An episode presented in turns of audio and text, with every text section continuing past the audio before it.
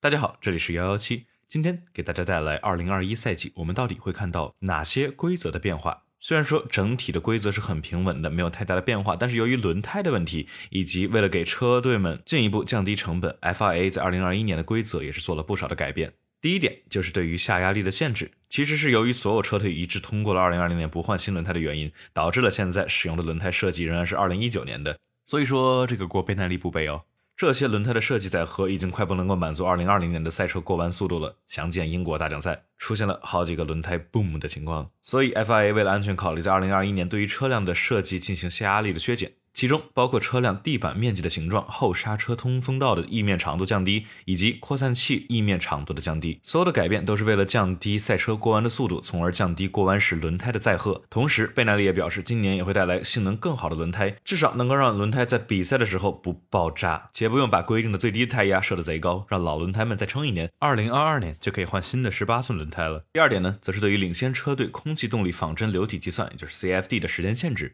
以及对于落后车队的时间补偿，这也是 FIA 对于各个车队互相制衡的一个措施，防止强的车队越来越强，弱的车队越来越弱的正反馈循环。这项规定意味着2020年的车队冠军奔驰只能使用百分之九十的仿真时间，而最后的威廉姆斯车队将会获得百分之一百一十二点五的仿真时间，这样来降低车队之间的差距。而这个时间限制将会在二零二二年后更加明显。二零二一年的冠军车队应该还是奔驰，在二零二二年只能使用百分之七十的仿真时间，进一步的限制了正反馈循环。第三点呢，则是禁止抄袭，基本上就是禁掉了 Racing Point 去年的粉色 W 十的操作，今年将会禁止使用三 D 相机逆向工程出对手的车辆设计，同时也禁掉了奔驰的 DAS 系统。当然，去年这套系统具体发挥了多少作用，大概也只有奔驰能知道了吧。第四点就是省钱、省钱再省钱。今年每个队伍都会被分配两个令牌，也就是 token，来对车辆进行升级。除了使用这两个令牌之外的部分，将会被全部冻结研发，意味着车队不能每场比赛都带来一大堆升级。目的就是省钱，让队伍能够撑到2022年。关于令牌系统，我之后还会做一期单独的节目，详细来讲，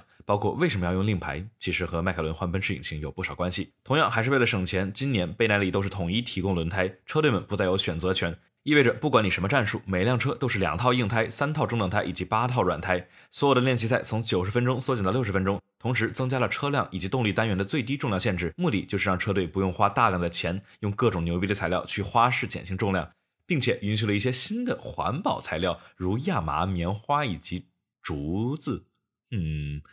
虽说我也不知道这些材料有啥用吧，但是反正这些就是新的被允许的材料。这次的节目大概就是这样。随着二零二一赛季的开始，我也会上传各类新闻消息。之后每场比赛后都会有全场的节目来聊比赛。大家如果感兴趣的话，请一定记得点击订阅我的播客哦。大家可以在小宇宙、喜马拉雅等各类播客平台上找到我的节目，微信搜索“方程式漫谈”来找到我的公众号，上面有每期播客的文字内容以及各个平台上的链接。如果你觉得这个播客有意思，也可以推荐给身边喜欢 F 一的朋友们。谢谢大家，今天就这样，我们下期再见。